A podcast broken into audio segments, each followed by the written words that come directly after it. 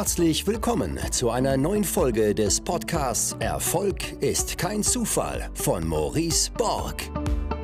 Du wirst in diesem Podcast von den Learnings erfolgreicher Unternehmer, Investoren und anderen inspirierenden Persönlichkeiten profitieren. In Experteninterviews bespricht Maurice Borg mit seinen Gästen das Wichtigste rund um die Themen Aktien, Immobilien, Steuern, Vermögensaufbau und Persönlichkeitsentwicklung. Und jetzt viel Spaß bei der neuen Folge.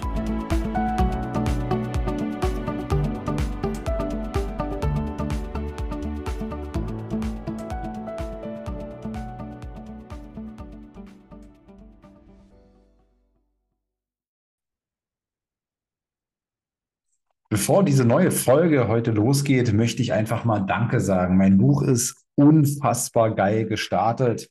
Ich will mal vorlesen. Platz eins in der Kategorie Marketing, Platz eins in der Kategorie Management, Platz eins in der Kategorie Aufsteiger der Woche, Platz eins in der Kategorie Marketing und Vertrieb, eins in Produktmarketing, eins in Online-Marketing, eins in Telefonmarketing, eins in Kommunikationsratgeber, eins in Unternehmer eins in Präsentation, eins in Psychologie und noch ganz viele kleine Kategorien. Also mega fetter Start meines Buches. Du kannst nicht nicht verkaufen. Und das macht mich so stolz, weil ich möglichst viele Menschen erreichen will, da in Deutschland Verkauf so einen schlechten Ruf hat, dass sich kaum jemand mit dem Thema Verkaufen, mit der Fähigkeit Verkaufen beschäftigt, obwohl wir alle verkaufen. Du verkaufst dich selbst, du verkaufst deine Idee, deine Wünsche, so viel jeden Tag. Und die meisten verkaufen sich einfach nur verdammt schlecht. Und das möchte ich ändern. Und in meinen 22 Erfolgsgesetzen beschreibe ich konkrete Handlungstipps, wie du besser wirst im Verkauf, egal wo du da jetzt stehst. Und ich bin ganz gespannt auch auf das erste Feedback. Und mein großes Ziel ist der Spiegel Bestseller. Und deswegen packe ich auch in diese Podcast-Folge wieder einen Link zur Bestellung. Und ich hoffe, ihr teilt diesen Link, ihr bestellt mein Buch vor. Und jetzt ganz, ganz viel Spaß mit der nächsten Podcast-Folge. So, herzlich willkommen. Neue Folge des Podcasts Erfolg ist kein Zufall. Heute mit Fabian Weber, der selbstständig ist im Bereich IT-Security, 33 Jahre alt oder jung. Na, wenn man von mir ausgeht, jung. Ähm, nicht mehr in Deutschland ansässig. Das finde ich ganz spannend. Habe ihn selbst kennengelernt ähm, auf unserer Mastermind im letzten Jahr in Südtirol. Und sehr geil finde ich aus, auch, dass aus dieser Mastermind bei ihm heraus was entstanden ist, nämlich er hat einen anderen Unternehmer kennengelernt, äh, mit dem er jetzt auch ein Unternehmen aufbaut zusammen. Ähm, vielleicht würde er auch darüber mal berichten, wie äh, was was was sie da genau machen. Ähm, mich interessiert in dieser Podcast-Folge auch dieser Auswanderungsgedanke, was dahinter steht. Ähm, er hat viel recherchiert, hat er mir damals schon auf der Mastermind erzählt, hat auch verglichen mit äh, zahlreichen anderen Ländern. Also es war gar nicht zwangsläufig jetzt Zypern und da da ja auch mal spannend zu wissen, warum es dann ausgerechnet Zypern geworden ist und vielleicht nicht Dubai, was ja sicherlich auch in dem Kontext vorkommt oder die Schweiz, wo ja auch viele auswandern. Also da möchte ich äh, mit ihm drüber sprechen. Dann sehr, sehr inspirierend ist sein Körper und im Zuge dessen seine Disziplin, ja. Also ähm, der pure Wahnsinn. Da kann man mal ihn bei, bei Instagram angucken. Also habe selten so einen gemeißelten Körper in meinem Leben gesehen. Und das Beeindruckende finde ich gar nicht das Poster, sondern das Beeindruckende finde ich darin die Disziplin. Und auch die durfte ich ja erleben äh, während unserer Mastermind, wo ja auch ähm, will mal sagen, es ziemlich schwierig war in diesem Hotel, ähm, sich immer sehr, sehr clean zu ernähren. Aber du hast das Eisen auch da äh, geschafft, ja. Und wo wir auch äh, das ein oder andere Mal sicherlich gefeiert haben und da immer eisern zu bleiben. Äh, Respekt davor. Also darüber können wir auch mal sprechen heute. Und ja, wahrscheinlich war das die längste Einleitung, die ich je gemacht habe. Erstmal herzlich willkommen, Fabian. Cool, stark. Ähm, freut mich. Vielen, vielen Dank für das Intro. Du hast sehr viel vorweggenommen, wo wir auf jeden Fall gut ansetzen können. Danke auch für die Einladung. Freut mich auch, dass wir uns live kennengelernt haben und darauf jetzt ähm, dieser Podcast oder das Webinar folgt quasi und die Aufzeichnung. Und ja, ich freue mich einfach hier zu sein und bin mega gespannt, welche Fragestellungen wir haben und wo es uns hin verschlägt im Gespräch. Bin auch sehr gespannt. Äh, wir hatten uns ja jetzt in den letzten Tagen schon so ein bisschen bei WhatsApp ausgetauscht. Wohin soll die Reise des Gesprächs auch gehen? Da hast du mir eine 20-minütige Sprachnotiz über dein Leben geschickt. Äh, die hätte man so hochladen können und daraus, dann wäre der Podcast schon fertig gefühlt. Also hat mich gestern sehr inspiriert, habe ich einiges äh, draus äh, mitgeschrieben. Ähm, ein Satz hast du mal grob so gesagt, äh, äh, da, da können wir mal einstiegs drauf eingehen. Ähm, so mal, mal ganz grob, ich weiß nicht, ob die Wortwahl exakt so war, aber Zitat, im Gegensatz zu den ganzen krassen Unternehmern heutzutage bin ich ganz normal aufgewachsen. Ähm, äh, was genau meinst du mit der Anspielung und was genau ist normal aufgewachsen? Ja, dann, dann sind wir ja quasi beim Intro. Also die Anspielung an sich, ähm, für mich einfach, ich habe auf dem Weg und auch in der Vergangenheit sehr viele Leute kennengelernt, die schon irgendwie ihre 200 Immobilien haben oder mit 12 ins Unternehmertum gestartet sind und mit 13 schon die Nachbarskinder organisiert haben, wer wo wie Rasen mäht und so weiter. Ähm, das habe ich halt nicht gemacht. Ne? Ich bin ganz normal auf die Schule gegangen. Dann gab es so den Fall, macht der Junge jetzt das Gymnasium oder nicht? Ja, schafft er das denn überhaupt? Hat die Grundschullehrerin auch angezweifelt. Dann habe ich es halt doch gemacht ähm, bin danach zur Bundeswehr, ich hatte noch Wehrpflicht und so weiter, habe da auch verlängert, weil ich gar nicht so richtig wusste, was ich tun soll und dann klassisch studiert. Und dann habe ich erstmal fünf Jahre im Mittelstand gemacht, dann fast drei Jahre im Konzern und mich während Covid selbst gemacht, selbstständig gemacht, erstmal im Nebengewerbe fast ein Jahr lang und dann in der Vollselbstständigkeit. Und das meine ich mit nicht wie diese ähm, Überflieger, wie man es nennen will, wie auch immer, ähm, sondern halt eher einen klassischen Werdegang, ja. Mhm. Und äh, das war, das war ziemlich schnell. Ich will nochmal zurückgehen, ähm, denn da hast du mir auch was gesagt, nämlich Schule war nicht so deins und deine Mutter war da wohl sehr in Sorge auch drüber, dass da die, die Leistungen nicht entsprechend waren und hat dich äh, dann sogar auch zum Psychologen gebracht. Und äh, ja, was kam dabei raus? Wie war das, zum Psychologen äh, gebracht zu werden als Kind? Ähm, gar nicht mehr ganz Kind und auch nicht unbedingt nur wegen der schulischen Thematik. Also ich würde sagen, ich war nicht der fleißigste ähm, auf dem Weg zum Abitur, weil ich halt auch nicht unbedingt einen Sinn drin gesehen habe in den Themen, die wir da lernen sollten, habe mich deswegen auch nicht immer mit jedem Lehrer so identifizieren können und mit dem, was uns da mitgegeben wurde. Und ich kann mich noch so gut dran erinnern, in mhm. Deutsch Gedichtsanalyse und solche Themen, ich, ich kam mir vor, als wäre ich im falschen Planeten. Ne? Alle anderen konnten dazu mit irgendwie was anfangen und ich habe halt dann geschrieben, was ich denke und dann hat die Lehrerin mir eins a eine fünf gegeben und gefragt, ob ich high war, weil ich da irgendwas von der Unterwasserwelt geschrieben habe und keine Ahnung und ich habe gesagt, naja, ich habe halt das analysiert, was da steht. Ne? Ich weiß nicht, mir hat die Methodik und die Sinnhaftigkeit bei manchen Dingen einfach, der, der Funke ist nicht übergesprungen, nennen wir es mal so. Ne? Heute weiß ich, dass ich keine Gedichte analysieren muss, um irgendwie voranzukommen auch ganz praktisch. Und so in der Phase 15 bis oder 14 bis 17, wie auch immer, war ich schon sehr viel am PC, MMORPG, Guild Wars damals, so ein Gegenspieler von, von World of Warcraft quasi. Und habe auch so ein bisschen eine Emo-Phase durchgemacht, also jetzt nicht voll angeschminkt mit, was die auch immer hatten, sondern einfach ein bisschen dunkler angezogen, ein bisschen so dunklere Musik gehört und habe dann auch in einem Netzwerk, das hieß Lokalisten, unsere Generation kennt's noch, der Rest wahrscheinlich nicht mehr. Es waren so die Facebook-Vorläufer in Deutschland mal ein Bild hochgeladen, was vielleicht abschreckend war. In so einer pubertierenden Phase fand ich es wahrscheinlich einfach cool. I don't know. Ähm, mit einem Kapuzenpulli überm Kopf in Schwarz-Weiß und so einer Software-Pistole am Kopf. Ne? Und dann kam irgendwie über die Verwandtschaft dieses Bild so weitergespielt. Ich würde meiner Mutter auch gar keinen Vorwurf machen. Also ich glaube, in der Situation hätte ich selbst nicht anders agiert vielleicht sogar oder zumindest mal das Gespräch gesucht irgendwie. Und dann kam die Kombination aus, der spielt ja viel Computer, hat jetzt noch dieses Bild hochgeladen und in der Schule ist auch nicht so der Hit.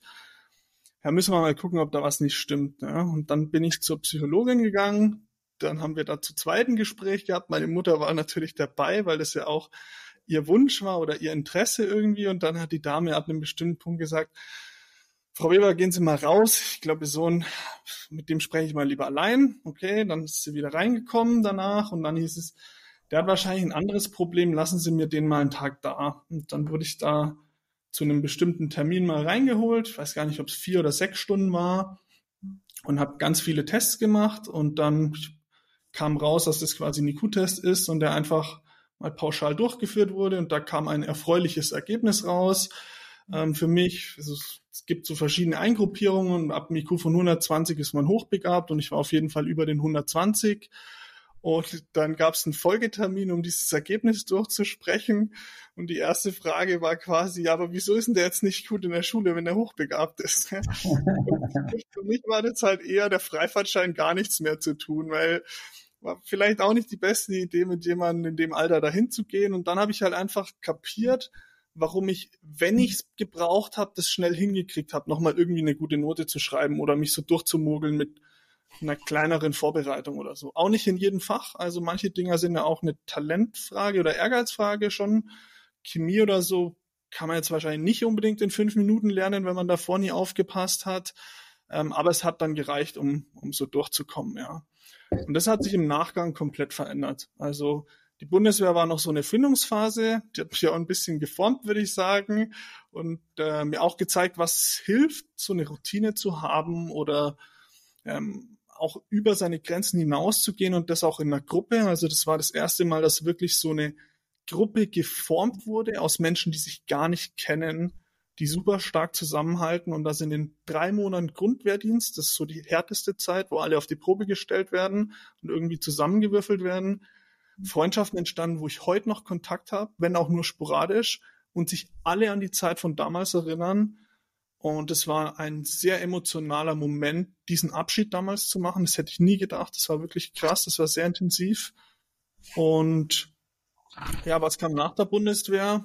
Also während der Bundeswehr einfach die Findung, wo geht's hin? Und dann war der logische Rückschluss, hey, ich mache was mit Computern. Ich hatte auch immer Spaß an so kreativen Themen, irgendwie Medieninformatik oder so. Aber dafür hat's halt nicht gereicht. Ich hatte ein Abi mit 3,1. Das ist nicht so glorreich gelaufen. ähm, es war noch 13, 13 Jahre. Und dann hieß es erstmal, oh, so ein schlechtes Abi, da werden wir ja nie wieder einen Job kriegen. Ähm, so ein bisschen in die Richtung ging es damals auch, denn die Studiengänge, die mich interessiert hätten, waren halt nicht verfügbar. Und dann dachte ich mir, ja, ich mache schon viel mit dem Computer, habe da auch einige Sachen ausprobiert.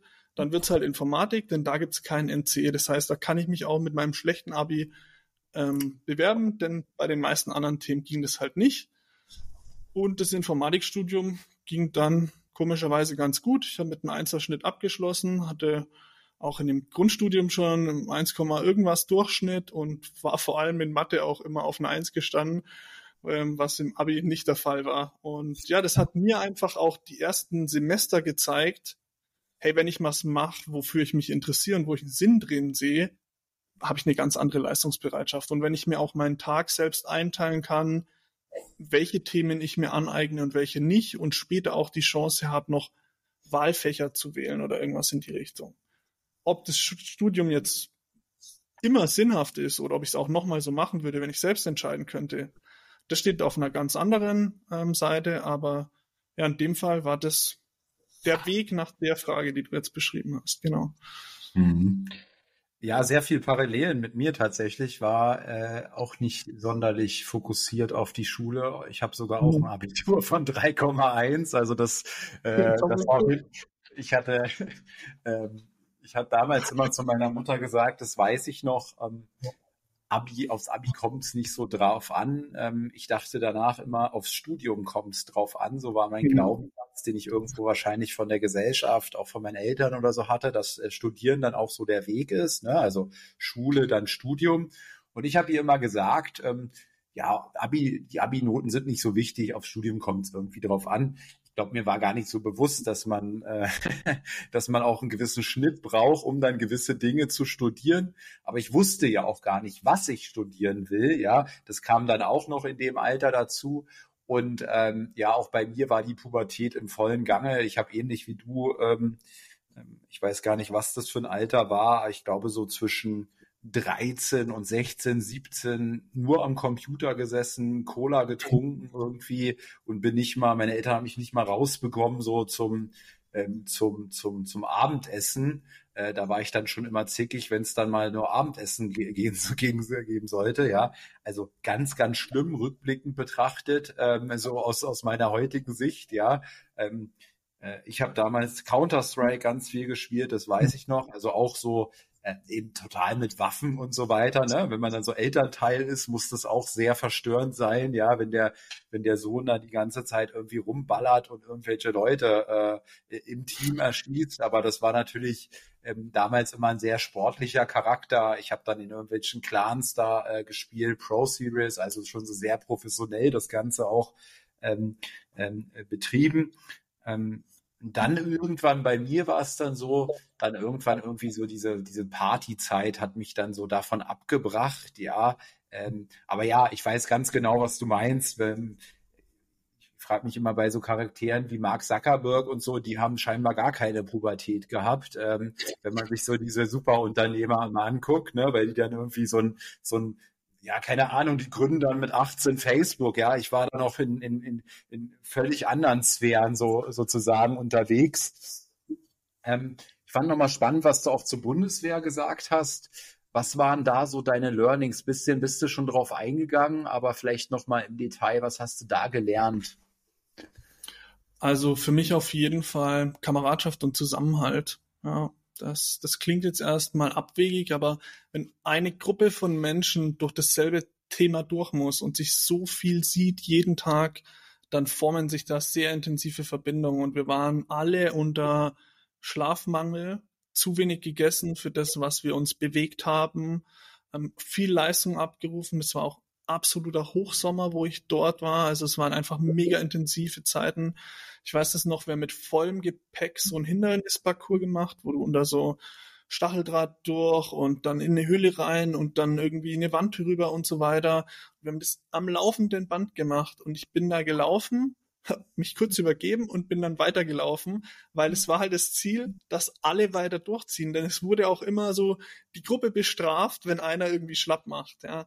Auch das ist heute komplett anders. Also wir haben ja eher so eine Familienbundeswehr, wo auch manchmal auch Leute aufgefangen werden, teilweise, die sonst nirgendwo anders mehr unterkommen würden. Ich würde es nicht pauschalisieren, aber dahin hat sich teilweise eher hinentwickelt.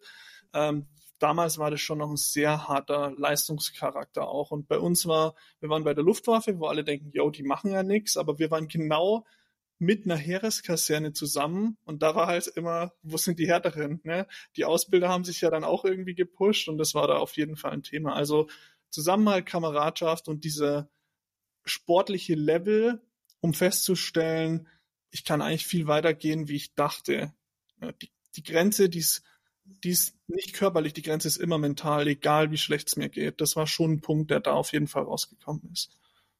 Mhm. Du hast jetzt auch, auch viele Dinge gesagt, wo ich mich absolut drin wiederfinde, ähm, die, die super spannend sind. Ähm, auch dieses Thema Superunternehmer. Ich würde sagen, die Leute haben einfach einen Laserfokus. Ne? Ob die das selber rausgefunden haben früh oder ob die das von irgendjemandem mitbekommen haben. Manchmal kommt ja beides zusammen und dann hast du noch einen glücklichen Moment, wo du dieses Thema auch siehst und dann erkennst. Weil glückliche Momente haben wir oft, nur das Glück zu nutzen wenn wir es nicht sehen, das ist ja auch manchmal ein Punkt, den wir dann verpassen. Und wenn alles zusammenkommt und dann noch die Fähigkeit ist umzusetzen, dann glaube ich, passiert es eben früher. Ja. Ich glaube, wäre mal eine interessante äh, Studienfrage, das mal zu untersuchen bei diesen, bei diesen, äh, die dann schon so früh und so straight und so on point, so fokussiert waren, ähm, woher das rührt. Meine These wäre, entweder hatten die richtig eine richtig harte Kindheit, also da war irgendwie ein richtig harter Pain, dass die so unbedingt mhm. daraus wollten, ja, und deswegen schon ganz früh sehr reif sein mussten, ja. Ähm, oder tatsächlich das Thema Umfeld, ja, dass die mhm. zum Beispiel auch. Eltern hatten, die, ähm, die unter sehr erfolgreiche Unternehmer waren und die ihnen sozusagen diesen Weg dann auch gezeigt haben, ne? Ähm, und äh, ich glaube, das ist ja bei dir ähnlich wie bei mir. Ne? Ich habe jetzt auch nicht Eltern, ähm, die irgendwie unternehmerisch aktiv waren in ihrem Leben, ähm, die, äh, die große Companies aufgebaut haben, ähm, auch nicht, die da mega tief im Thema Persönlichkeitsentwicklung ähm, drin waren und so weiter. Ne? Und äh, ähm, das gar nicht so, ähm, so abwertend oder so gemeint. Ja, ich bin super dankbar für meine Eltern und ähm, das, wie alles gelaufen ist im Leben und alles hatte auch seinen Grund und seine Berechtigung. Ähm, nur sicherlich sind das auch die Gründe, warum, ähm, warum ich zu, zu irgendeiner Zeit eben ähm, ähm, noch nicht wusste ähm, oder sehr, wie soll man sagen, sehr, sehr ziellos war. Ne? Ähm, mhm. ähm, und äh, das war bei dir ähnlich, oder? Ja, ja, auch den Punkt hast du auch gesagt. Also alles andere war wichtiger. Ne? Also das, ich finde es immer so, wenn ich zurückdenke und heute jemanden sehe, ich habe hier mal im letzten Jahr einen 17-Jährigen hinter mir im Restaurant sprechen hören, der hat gesagt, boah, ein bisschen anderer Sprachstil natürlich. Boah, Digga, Bro, ich bin jetzt mit 17 hier ausgewandert, so. Voll krass, oder? Und dann dachte ich mir, ja, wirklich krass, oder? Also mit 17, da war unser Ding so, wer bringt die nächste Kiste Bier in Bauwagen? Also das war die Frage. Ne? Und da habe ich mich gerade total wiedererkannt, als du das gesagt hast. So diese Partyzeit hat einen dann rausgeholt. Das war dann auch so weg vom PC und dann gibt's ja auch noch was anderes. Aber dieses andere war nicht unbedingt das Richtige. Und ich weiß auch warum, wenn ich das so zurückreflektiere. Also für mich habe ich keinen Weg gesehen. Du machst diesen Ferienjob, während du in der Schule bist. Ich habe mit 15 meinen ersten Ferienjob gemacht. Es ging immer drum, hey, selbst Geld verdienen, selber das Auto kaufen, selbst vorsorgen und so weiter. Wenn du was haben willst, dann arbeit dafür. Mit 15 irgendwo im T-Shirt-Druck gewesen, mit 16 dann im Holzwerk, dann in der Käserei, dann mal im McDonalds. Und ich dachte mir bei jedem Job, ich zähle die Sekunden, nicht die Minuten, sondern die Sekunden. Ich habe auf die Uhr geschaut und es war noch dieselbe Minute und die Zeit ist nicht vergangen. Und ich habe mir damals schon gedacht, ist es das jetzt? Also, das geht nicht, ne? Und dann wechselst du halt den Job und dann schaust du weiter, aber ich habe keinen Sinn in dem System gesehen. Ja? Manche nennen es heute Matrix, wie auch immer. Und es war einfach nicht für mich gemacht. Und deswegen konnte ich auch einfach nichts damit anfangen. Aber ich war auch nicht schlau genug zu recherchieren, was ich denn anderes machen konnte. Und das ist für mich auf jeden Fall ein Umfeldthema, denn manchmal brauchen wir einfach diesen es gab noch nicht die Fülle an Informationen im Internet, die gab es einfach nicht. So ein Buch wäre mir nie in die Hand gefallen, in welcher Bücherei denn bitte. Und wenn dann niemand da ist, der mal so einen kleinen Stein ins Rollen legt, dann nee. Aber wenn ich jetzt mhm. zurück überlege, dann ist dieser Weg für mich absolut verständlich, denn das System hat es nicht gefördert, was ich gebraucht hätte, nämlich jemand, der mir erklärt, was meine Stärken sind, wo, wo ich perspektivisch gut sein könnte und mir das auch mit einer Neugierde und einem Interesse ermöglicht, um da irgendwie ein bisschen spielerisch ranzugehen. Sondern dir wird ja jeden Tag nur gesagt, was du nicht kannst, ne? Der Test war schlecht, das war schlecht, mit dem hast du falsch gesprochen und so weiter und so fort. In der Schule hier ist einmal still, blablablub. Ich war nie der, der super aufgefallen ist. Ich hatte schon mal hier oder da einen Verweis, aber jetzt nicht der Chaos-Schüler, der bei den Lehrern gehasst ist und so. Ich bin irgendwie ganz normal mitgelaufen. Aber das Konstrukt hat halt trotzdem nicht gepasst. Also das denke ich, auf jeden Fall eine Aussage, die ich so tätigen kann. Mhm. Ich finde mal ganz gut, die dritte These kann ja auch sein, dass ich oder wir einfach nicht schlau genug waren, ja, also gar nicht immer im Außen, im Außen die Schuld suchen, ja, äh, äh, bei den Eltern, beim Umfeld, ähm, äh, kann, vielleicht war es man auch einfach selber, der unter den Bedingungen zumindestens ähm, es nicht gerafft hat. Und äh, vielleicht gab es auch andere, die haben unter denselben Bedingungen, die waren da deutlich cleverer, ne? ähm, zu sagen, sich die Information auch zu suchen oder wie auch immer. Ne? Aber ähm, äh, wird man wird man am Nachgang nicht rausfinden. Ich, ich würde sagen, ein bisschen spielt schon mit rein, dass diese Frage auch nicht beantwortet wird. Also ich glaube, die wird so oft nicht beantwortet oder nicht richtig beantwortet, bis du es halt lässt. Ich glaube schon, dass die Frage oft kommt, so, war es das jetzt, wo geht's jetzt hin, was ist denn jetzt der Weg, wie finde ich das denn jetzt raus? Und es weiß halt keiner besser, weil, hey, was, was willst du jetzt Extravagantes machen? Wir haben es doch auch so gemacht, gar nicht auf die Eltern bezogen, sondern auf die Gesellschaft, ne? Auf die Lehrer, auf die Leute, die du den ganzen Tag am meisten siehst und da können dir schon wenig Leute diese Antwort geben. Also das, das da würde ich mich schon aus dem Fenster lehnen und das behaupten. Ja. Hm, ja, stimmt schon. Ne? Also ähm, Schule, ähm, ich überlege auch ganz stark für meinen Sohn, was dann, was dann das richtige Modell ist, ne? ob das dann in Richtung äh, Privatschulen irgendwann geht, weil dann schon auch mehr Geld zur Verfügung einfach ist, um dann vielleicht auch andere Leute mit einer anderen Passion einzustellen, weil wenn ich der Beste in einem Job bin, wenn ich auch der beste Lehrer bin, bin ich dann auf so einer staatlichen Schule wahrscheinlich nur dann, ähm, wenn ich wirklich, wenn ich wirklich meine Passion habe und ganz tief sage, ich will anderen helfen, ja, und ich will auch unabhängig vom Geld Leuten helfen. Aber wie viele der Besten denken dann wieder so? Also ähm, die Frage mhm. stelle ich mir schon stark. Und äh, ähm, ja, ich glaube schon auch, dieses, dieser Punkt eben ähm, Inspiration ist heute, ist heute sicherlich durch, durch Dinge wie, wie Instagram, durch, durch Dinge wie, wie Menschen, die einfach nach außen gehen und auch gewisse Wege zeigen und zeigen, und auch Vorbilder, ne, die sind irgendwie ganz anders gefühlt heute verfügbar als, als noch bei, bei uns bei bist 33, bin 36, also relativ ähnliche Zeit, auch was das Internetzeitalter angeht. Ähm, ich kenne ja noch äh, Zeiten, da hat man sich sexy Clips 30, 20 Sekunden runtergeladen und die haben dann irgendwie äh, 20 Minuten gedauert, ja. Ähm, also ähm, Wahnsinn, was sich da auch entwickelt hat äh, äh in dieser ganzen Zeit. Mal eine andere Frage, wann hast du Wann hast du für dich begriffen, dass du dann selbstständig werden willst? Ähm, das kam tatsächlich erst mit Covid. Also ich hatte ich hatte schon lange im Kopf, dass ich das gern machen würde. Sogar recht früh nach dem Studium im ersten Jahr. Ich habe einen ganz guten Job gemacht nach dem Studium und wir wurden extern auditiert für das Thema, was ich damals betreut habe. Und die Auditoren wollten mich schon abwerben. Also, hey, das hast du echt gut gemacht. Wir haben das in so einer Form noch nicht so oft gesehen und das vor allem für jemand, der so frisch ist kannst dir nicht vorstellen für uns und so weiter. Und das kam dann auch immer wieder. Ich habe dann auch versucht, das zu machen, nach drei oder drei Jahren, drei, vier Jahren, ähm, auch entsprechend angesprochen und gesagt, ich würde diesen Weg gern gehen, ich würde es gern nebenbei machen. Ich gebe davon zehn Tage von meinem Urlaub ab, ich wäre gern zehn Tage freigestellt. Und ich glaube, ich lerne dabei was und die Firma auch. Ich bringe da neues Wissen mit rein, etc. War damals einfach nicht möglich oder wurde nicht möglich gemacht. Ähm, wir brauchen dich vor Ort, du hast Mitarbeiterverantwortung und du hast hier vor Ort zu viel Verantwortung und wir lernen draußen nichts, weil wir sind selber sehr gut, ähm, so in die Richtung quasi. Und dann war das für mich erstmal gegessen. Ähm, aus ein paar anderen Gründen auch, wenn ich die zurückdenke, einfach das falsche Mindset. Ne? Ich dachte immer, ich bin noch nicht so weit.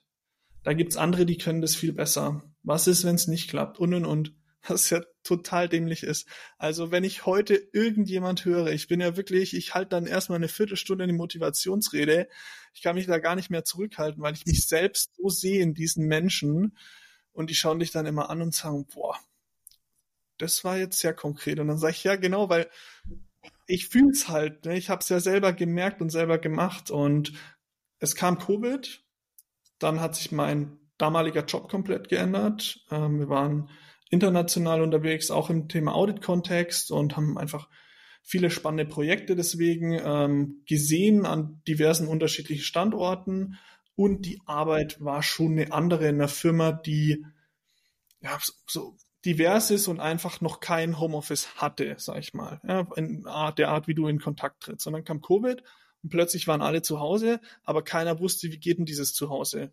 wir waren ja nicht darauf vorbereitet, ne? Vom Projektmanagement nicht, von der Art der Kommunikation nicht, wie wir Meetings führen, wie wir Sachen. Und dann habe ich gemerkt, boah, irgendwie ist ja alles viermal so langsam. 50 Prozent von dem, was ich voll gern gemacht habe, kann ich nicht mehr tun, weil keine Reisen, keine Remote äh, keine Vor-Ort Audits mehr und so weiter. Okay, und ich habe mehr Zeit. Ich muss keinen Koffer mehr packen, keine Hemden mehr bügeln, nichts mehr waschen, nicht mehr hin und her fahren, so sitzt halt daheim. Okay, könnte ich jetzt Netflix schauen?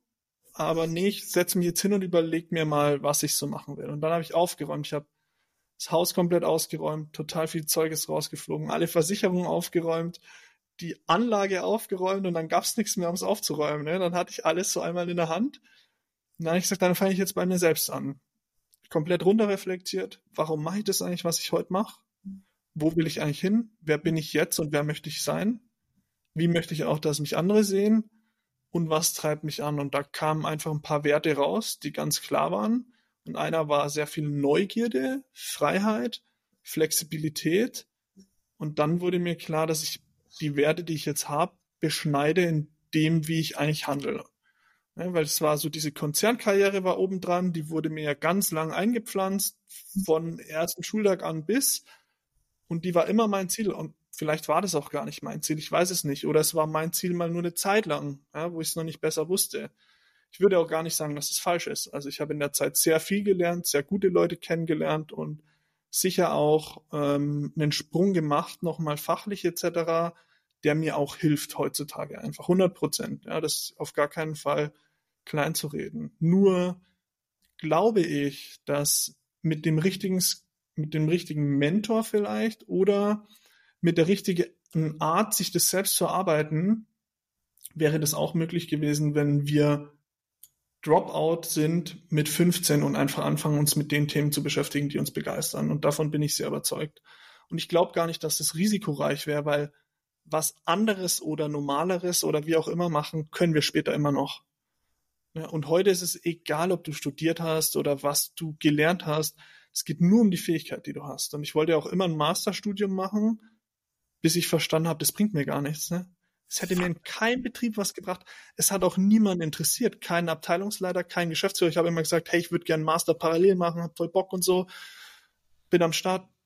Ja, kriegst keinen Penny mehr. Interessiert uns nicht. Dann habe ich gesagt, ja, für was soll ich denn dann machen?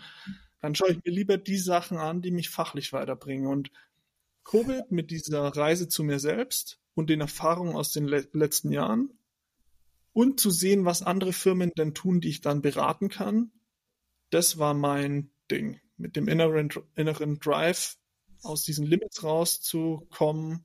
Und was ich immer hatte, ich habe oft am Abend über die Firma nachgedacht, über die Firma gesprochen und und und. Irgendwann war ich an dem Punkt und habe gesagt, das ist ja nicht meine Firma, ne?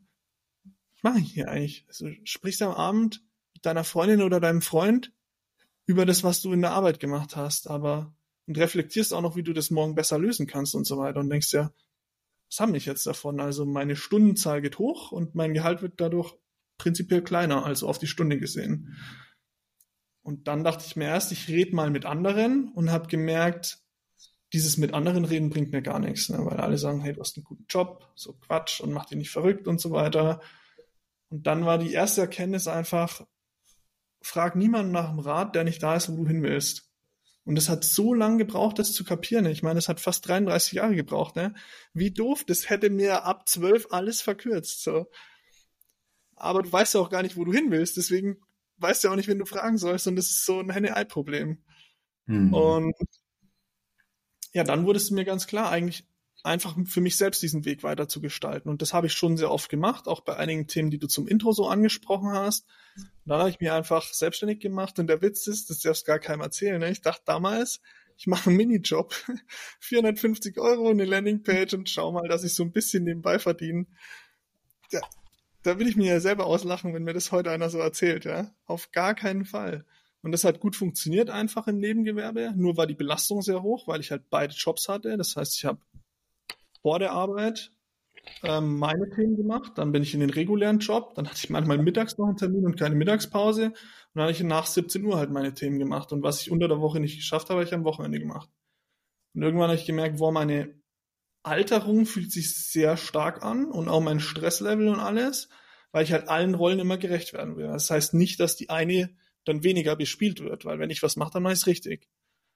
Und an irgendeinem Punkt musste ich mich entscheiden und die Entscheidung war dann schon einfach. Also das, was mir mehr Freiheit und mehr Geld gibt und wo ich vielleicht auch weniger reinstecken muss, um das Gleiche zu erhalten, ähm, treibt mich an. Plus das ganze Feedback, was in der Zeit gekommen ist, etc., hat es ja nur bewiesen. Nur das Perfide ist ja einfach, das heute nicht zu kapieren, ne? zu sagen, ich will diesen Weg dual gehen und jeder ITler kann das heute, ganz ehrlich. Also der Markt ist einfach leer. Du brauchst einfach nur ein bisschen Selbstorganisation und Kommunikationsskills und du wirst immer einen Auftrag kriegen. 100 Prozent. Wer was anderes sagt, der hat es einfach nicht probiert, ja. Und der Skill, der dir dann fehlt, den kannst du immer auch zukaufen von irgendwem. Deine Website, dein Marketing, also, ja, da bin ich, da bin ich 100 Prozent davon überzeugt. Aber es muss auch nicht der Weg sein, der jeden erfüllt. Und ich hatte in jedem Unternehmen, in dem ich war, halt auch Spaß als Angestellter. Das ist ein ganz klares Ding. Ja. Mhm habe ja, ich weit ausgeholt. Ja, nee, schön. Ich mache mir immer Notizen, damit ich noch, noch, noch die Dinge mit, mit, mit kriege, weil super viel Spannendes dabei war, wo ich mich auch wiederfinde.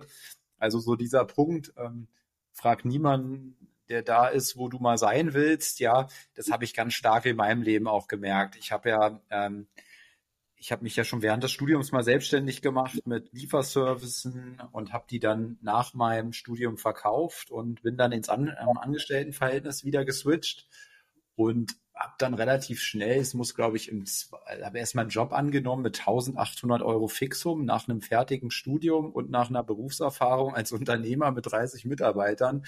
1800 Fixum hätte ich da irgendwen gefragt in meinem Umfeld, warum nimmst du denn so einen Job an, so wenig und so. Aber es hatte halt eine variable Komponente und es hatte vor allen Dingen die Aussicht, massiv viel zu lernen, ja. Und mir wurde mhm. vertraut und ich konnte direkt ähm, verkaufen, sozusagen von der Pike auf lernen. Und deswegen habe ich diesen Job angenommen.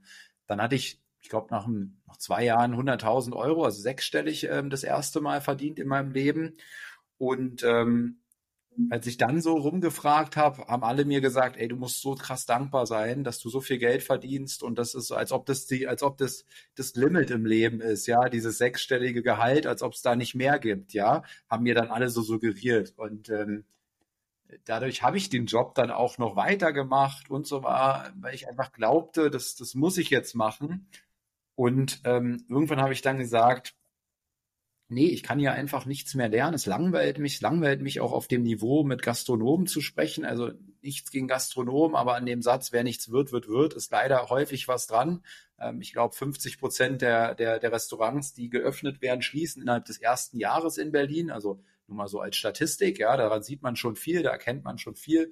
Und das Einzige, was du brauchst, um Gastronom in diesem Land zu werden, ist, äh, du musst anderthalb Stunden, 90 Minuten so ein IHK-Video ähm, dir angucken und dann hast du die Lizenz, Gastronomie zu betreiben, was auch schon krass ist. Ähm, ja, weil du brauchst halt für andere Menschen Essen, du bereitest Lebensmittel zu und hast im Grunde gar keine Ahnung davon, was, was da auch mhm. zugehört, äh, hygienisch und so weiter. Aber das ist eine andere Kiste. Und dann habe ich gekündigt bin in einen anderen Job gegangen, weil da die Aussicht war, äh, ich sag mal, mit der, mit der absoluten Spitze zu sprechen, also mit äh, CEOs von DAX-Unternehmen, das war meine Zielgruppe, CMOs, also Marketingchefs, ähm, so die Top 1000 Unternehmen Europas. Und das war für mich natürlich eine Challenge. Vorher habe ich mit einem Pizzabäcker gesprochen, ein Jahr später, ich weiß, weiß noch, ich saß bei der äh, Pizzeria Alberto irgendwo äh, bei Hannover in so einem kleinen Kaff und ein Jahr später saß ich bei E.ON in der Konzernzentrale und habe mit dem ähm, CEO gesprochen.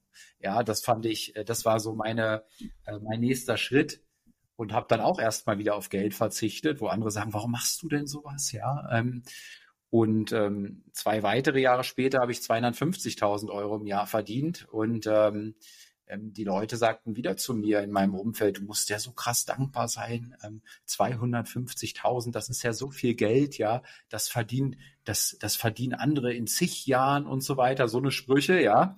Ähm, aber ich, ich war wieder an so einem Punkt, wo ich nicht gelernt habe. Ja, ich konnte mich nicht mehr weiterentwickeln da im Unternehmen. Und auch da hat es dann dadurch wieder ähm, gedauert, weil ich eben im Kopf auch nicht so gefestigt war, mich dem sozusagen entgegenzusetzen und zu sagen, ich treffe jetzt diese Entscheidung, auch wenn sie im ersten Moment hart sein mag. Ähm, äh, ich meine, 250.000 da so liegen zu lassen, auch im nächsten Jahr. Ähm, und ich wusste ja auch gar nichts mit Selbstständigkeit, Unternehmertum. Was, was kann ich denn da überhaupt machen? Ähm, und ja, und das ist, ist, ist eine wesentliche Erkenntnis von mir, genauso wie von dir eben da am besten dann gar keinen zu fragen, bevor man den Falschen fragt, ähm, weil äh, du musst, wenn den fragen, der wirklich da ist, wo du hin willst und das vielleicht sehr wertebasiert aus, ne? also der eine ähnliche Wertestruktur hat wie du, wie du gerade beschrieben hast, Werte wie, wie Freiheit, Flexibilität, also der das lebt in seinem Leben, den würde ich dann fragen. Ähm, und ähm, ich habe es jetzt sehr geldbezogen ähm, gemacht, aber es geht ja vielmehr dann auch, auch darum, also fand ich einen schönen Punkt und einen weiteren schönen Punkt fand ich, es wird ja immer die Selbstständigkeit und das Unternehmertum immer als so die Masterlösung dargestellt. Ähm, weil ich selber tue es wahrscheinlich auch so, deswegen auch meine Frage, ne, wann hast du dich mal, äh, wie kamst mhm. du auf die Idee, äh, dich selbstständig zu machen und so weiter?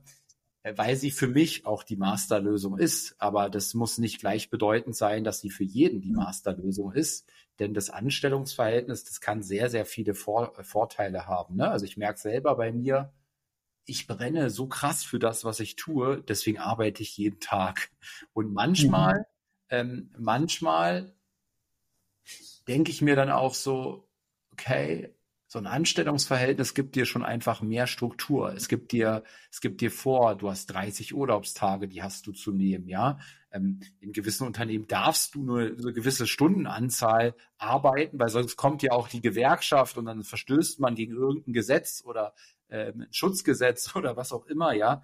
Und das ist für viele Menschen auch wichtig, ja. Ähm, als, als Selbstständiger oder dann auch als Unternehmer, du musst dich vor allen Dingen selbst krass im Griff haben und eine starke Selbstdisziplin auch aufweisen und dich selbst gut organisieren. Und da kommen wir äh, im Grunde zum nächsten Punkt, den ich an dir sehr ähm, inspirierend auch finde, äh, deine enorme Selbstdisziplin, ja.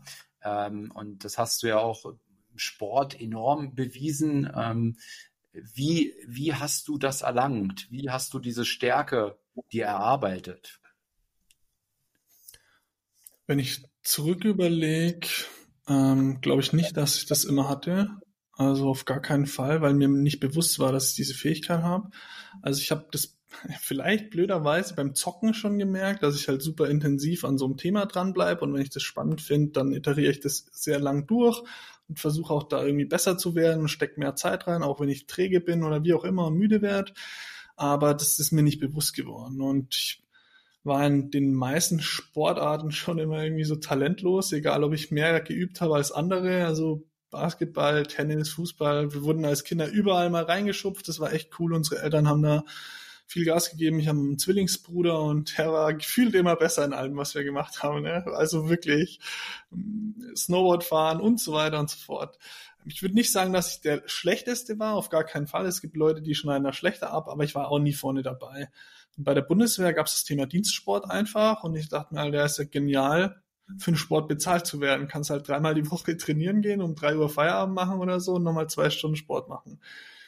Und da habe ich dann gemerkt, mit einer Kontinuität werde ich in was besser. So, ich bleib dran. Ja? Und dann habe ich gemerkt, boah, da fehlt irgendwie was. Also das wird jetzt alles ein bisschen härter, aber ich nehme nicht zu, muss vielleicht mehr essen. Angefangen mehr zu essen und so weiter und so fort. Und so habe ich halt schnell gemerkt, da waren Leute schon früh dabei, die haben auch sehr früh wieder aufgehört. Oder haben das sehr unregelmäßig gemacht oder wie auch immer und sind dann nur wieder nach drei Monaten wiedergekommen oder nach sechs Monaten. Wir haben ein paar Wochen was gemacht und eine Pause und, und, und ich habe halt einfach weitergemacht. Und dann habe ich gemerkt, hey, ich werde besser wie die.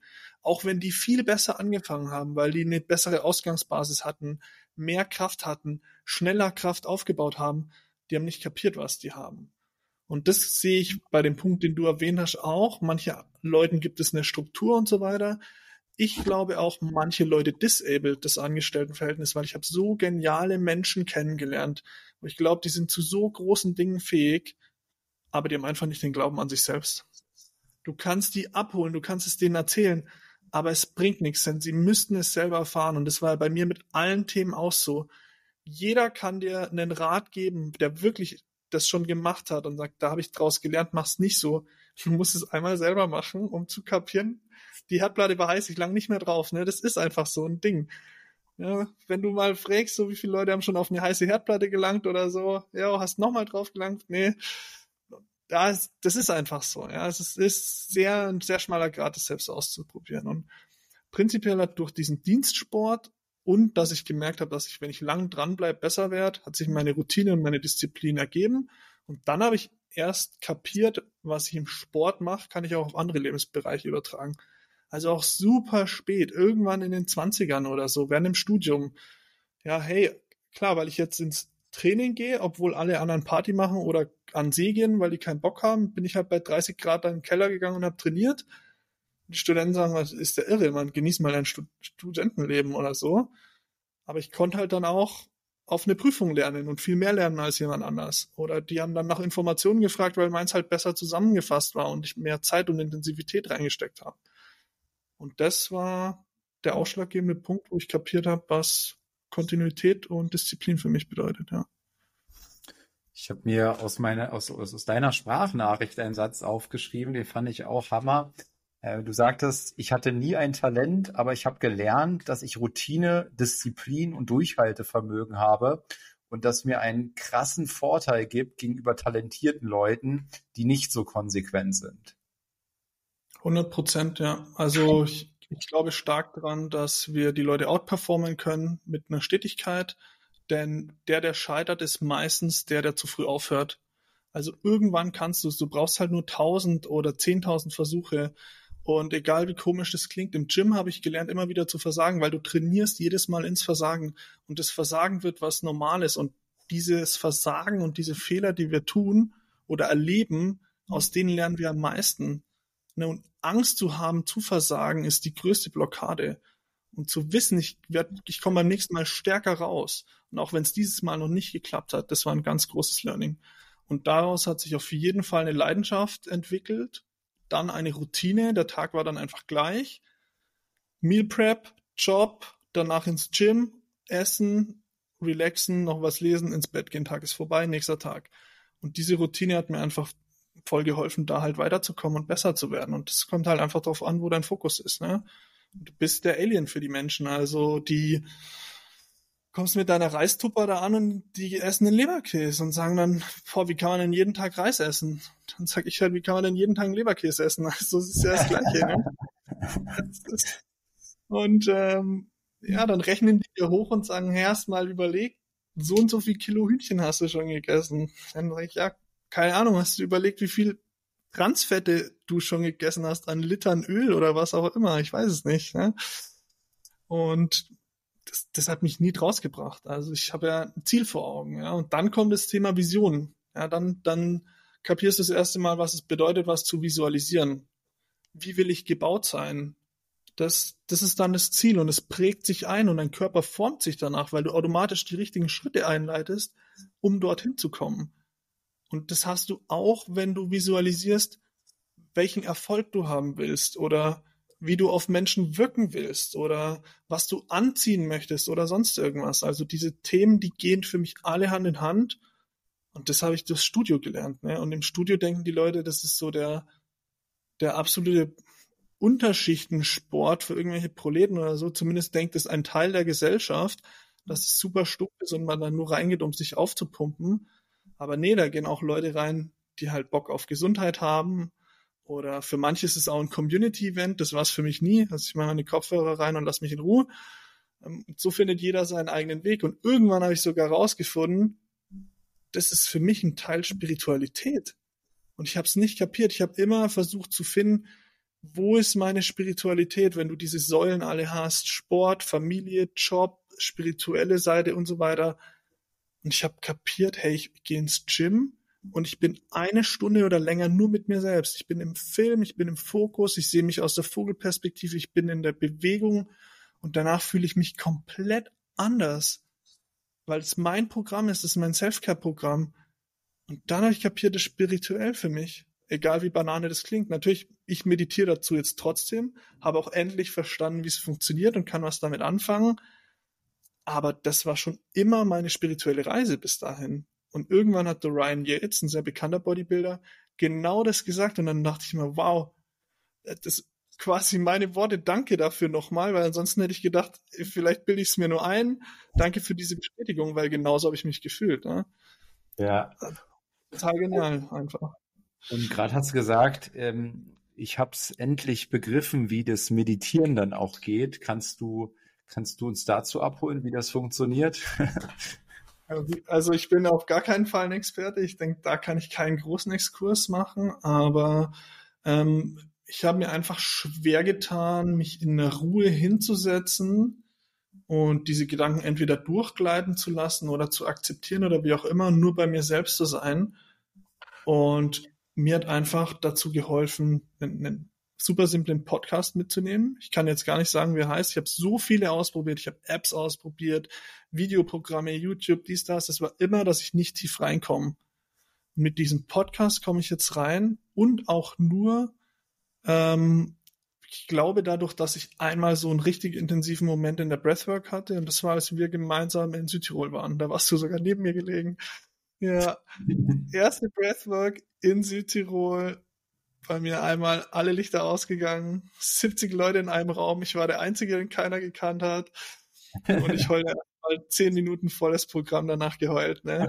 Super. Ich dachte mir so, in welchem Film bin ich denn jetzt gelandet? Ne? Und der Frank schaut mich an und sagt, hey, cool, Mann. Alles super. Lass es raus. So. Ja. Starker Moment, ja. Das war auf jeden Fall eine Einleitung in die Meditation, um einfach zu kapieren, ähm, vielleicht kann ich mich einfach gar nicht selber fallen lassen, sondern muss einmal da durchgeführt werden. So. Ja.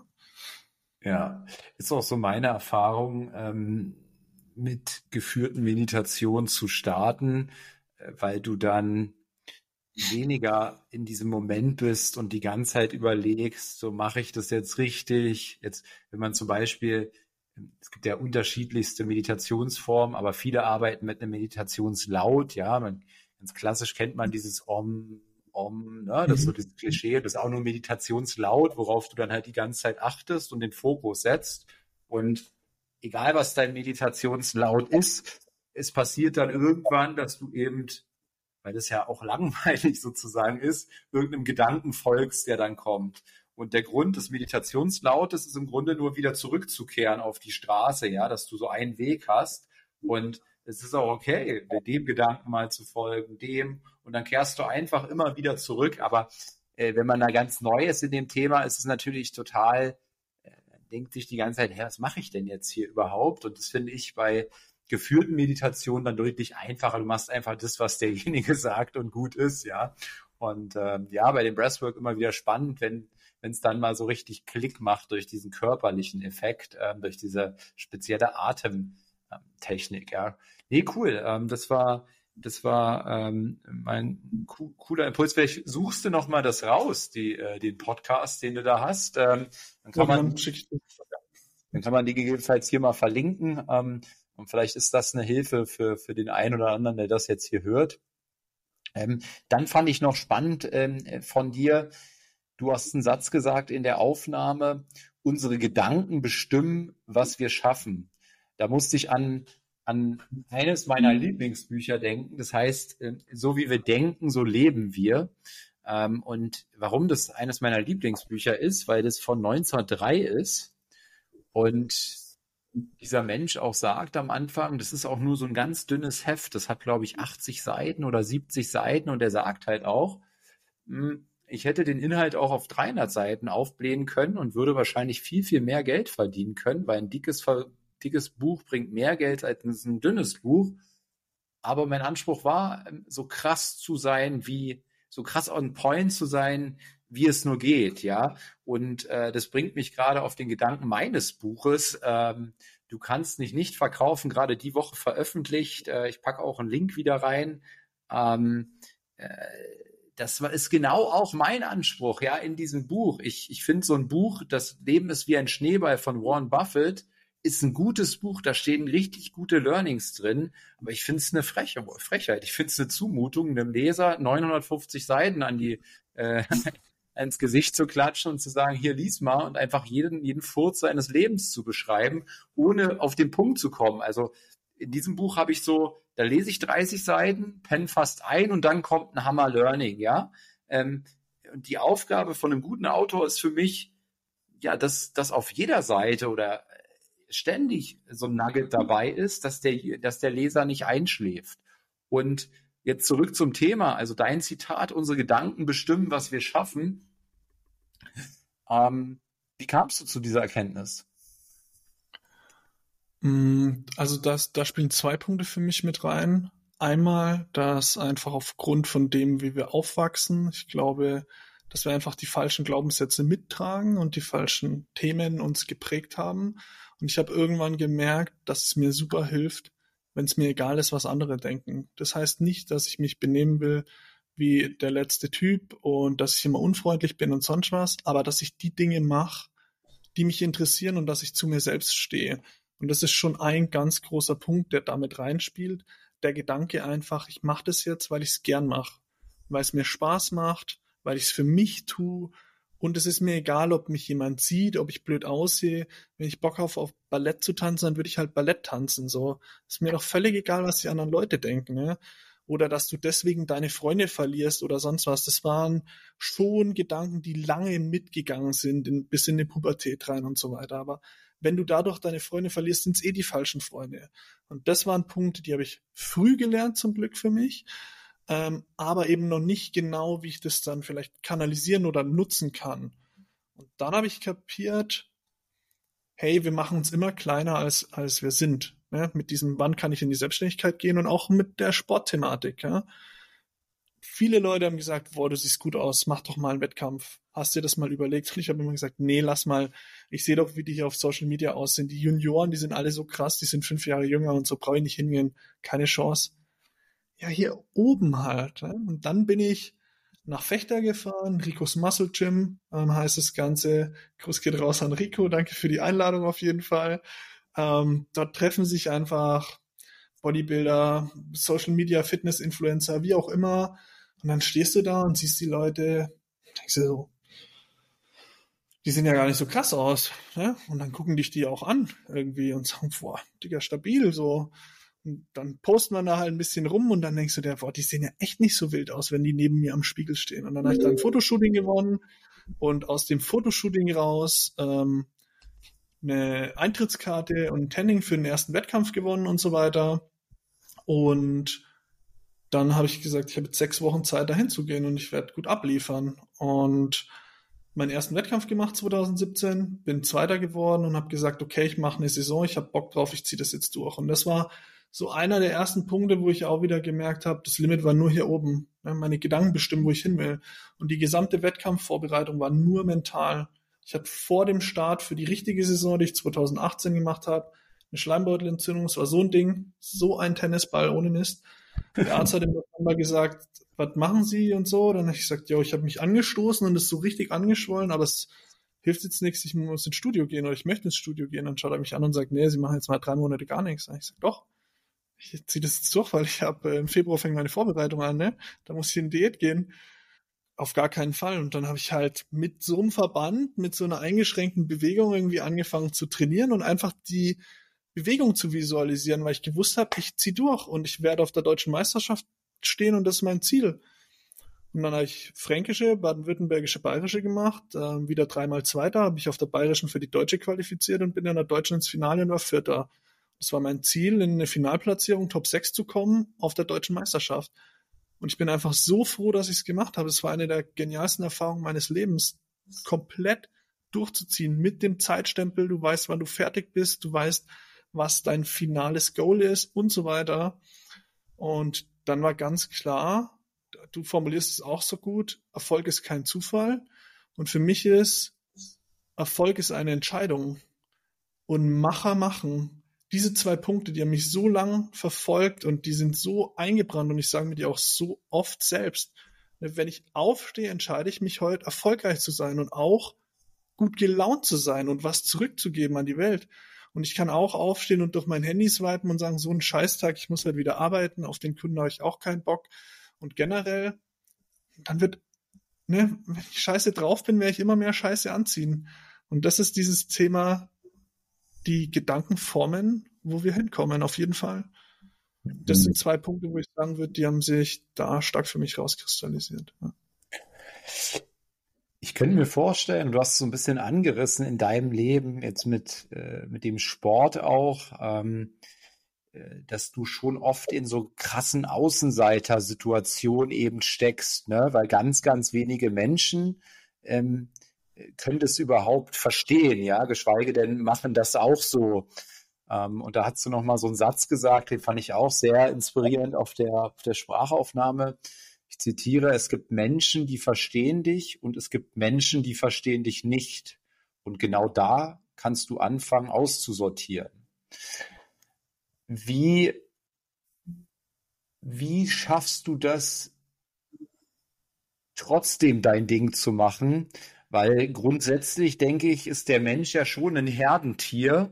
Und äh, wir haben in unserem, sag mal, limbischen System ja schon die Programmierung, unserer Herde immer stark gefallen zu wollen, weil irgendwann mal, weiß weiß ich, vor 10.000 Jahren, wenn dich da deine Herde verstoßen hat, warst du nicht überlebensfähig, ne, als, als, äh, als Einzelgänger.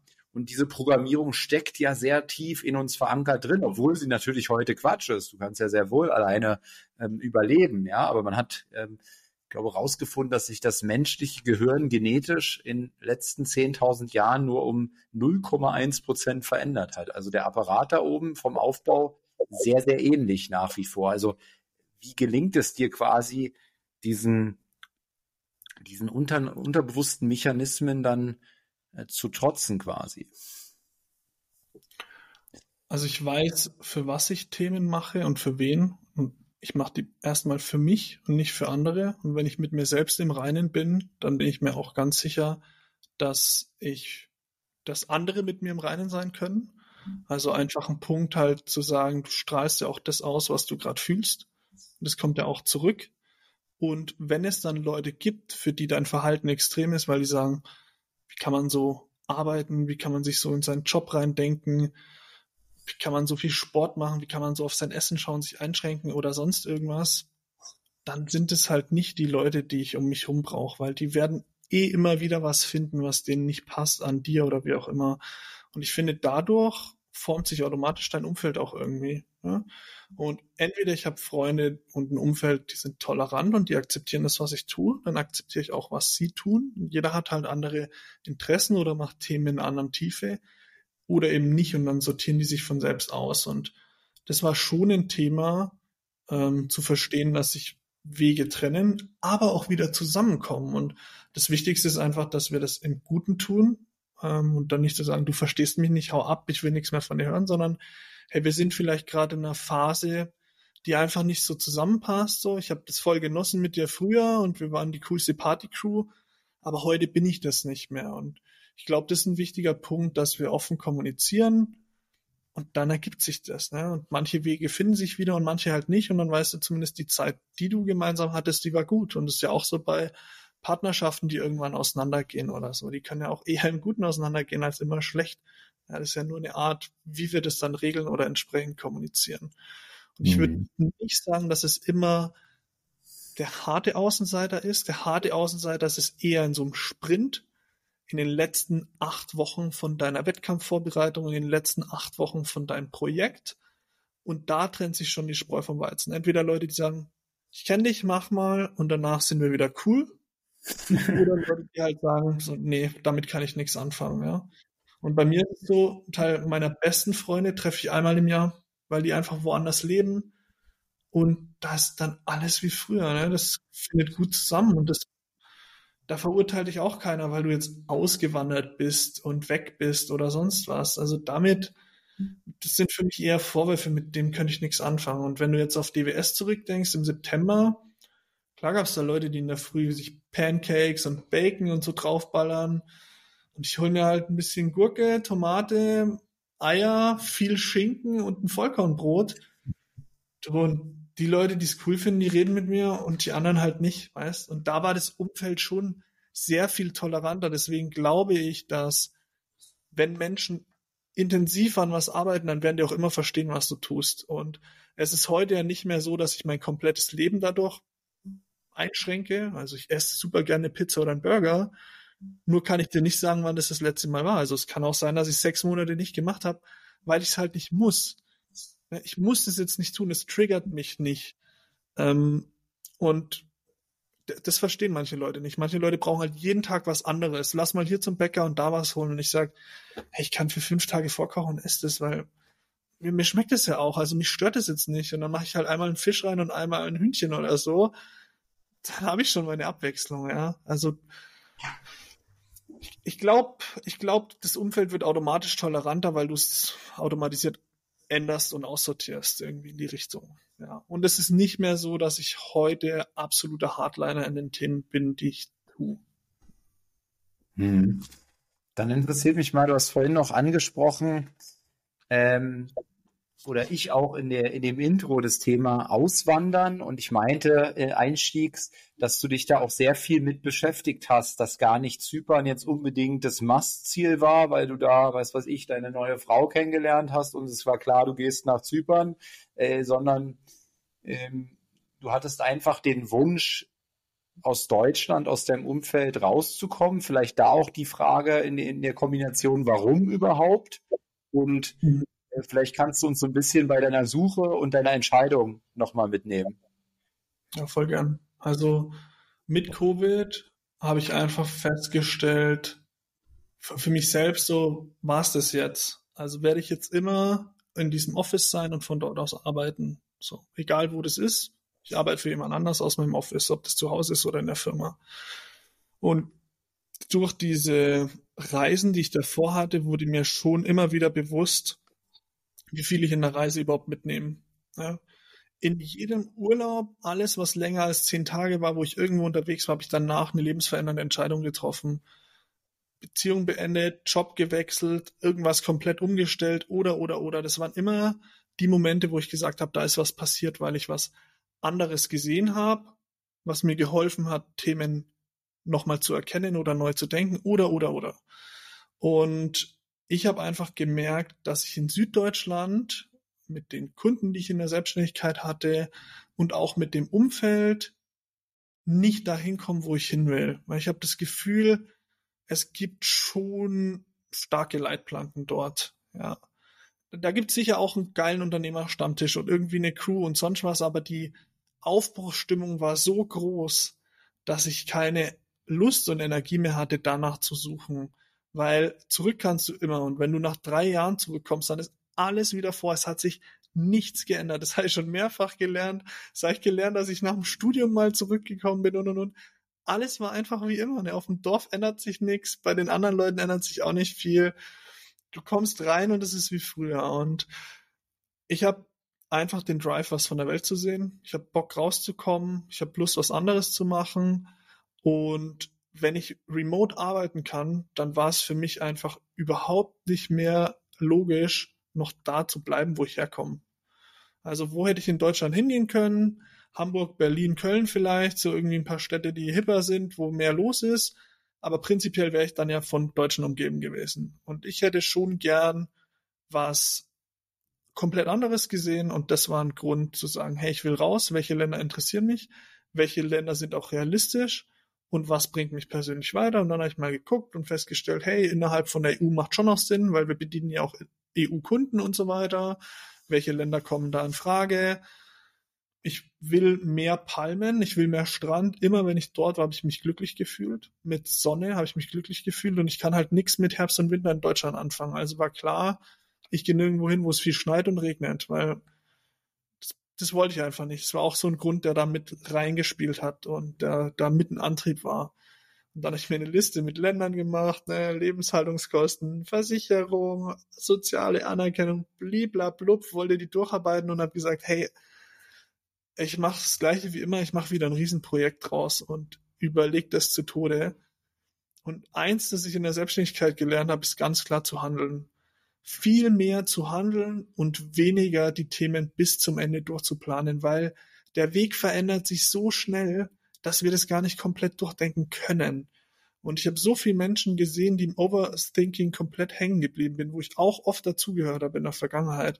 Da habe ich gesagt, komm, ich buche jetzt den Flieger, ich fliege jetzt dahin, war einen Monat in Zypern im letzten Jahr, habe gesagt, fühlt sich cool an, gute Leute kennengelernt, hier rüber zu kommen, ist nicht endlos teuer, ich habe in Deutschland nichts, was mich hält, Auto weg, Fernseher weg, Siebträgermaschine weg, Einrichtung weg, alles einmal verkauft und los geht's. Und ich hatte auch kein Land mehr, was ich danach sehen muss. Ne? Weil wenn es mir hier nicht gefällt, dann gehe ich für mich einfach wieder weiter. Und wenn ich den Bedarf habe, zurückzukommen, dann gehe ich einfach wieder zurück. Und das haben viele Leute gar nicht verstanden. Aber was machst du denn, wenn es nicht klappt? Da habe ich gesagt, was soll denn da nicht klappen? Ich verstehe das nicht. Was machst du denn, wenn's klappt? Dann kannst du jederzeit auf eine Insel fliegen und allein, umsonst hier wohnen, allein hier wohnen, was auch immer.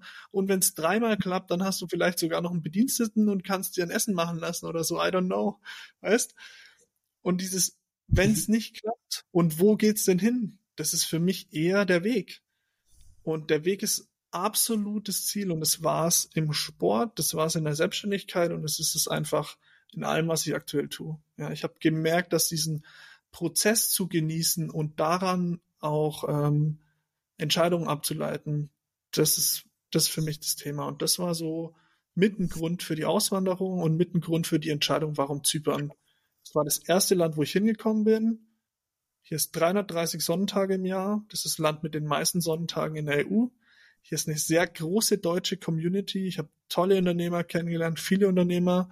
Hier sind viele Leute nur auf der Durchreise, weil das Land einfach nicht so viel hergibt, dass du hier 365 Tage bespaßt wirst, so quasi.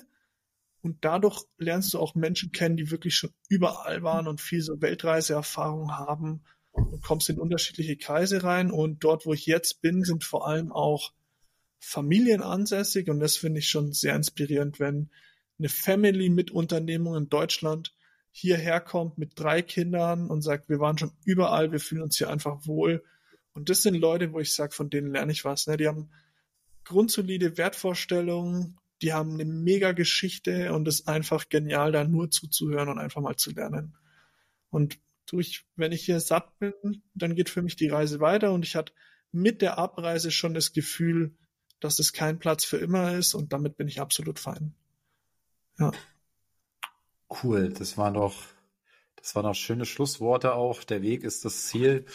Äh, Fabian, besten Dank. Äh, Stunde acht haben wir ein bisschen überzogen, fand ich aber jetzt so spannend, hatte sogar noch ein paar mehr, mehr Fragen, aber war ein richtig, richtig cooles Gespräch, hat mir, hat mir sehr gefallen. Freut mich, wenn ihr auch euer Feedback teilt, wenn ihr die Podcast-Folge teilt, wenn ihr den Podcast bewertet.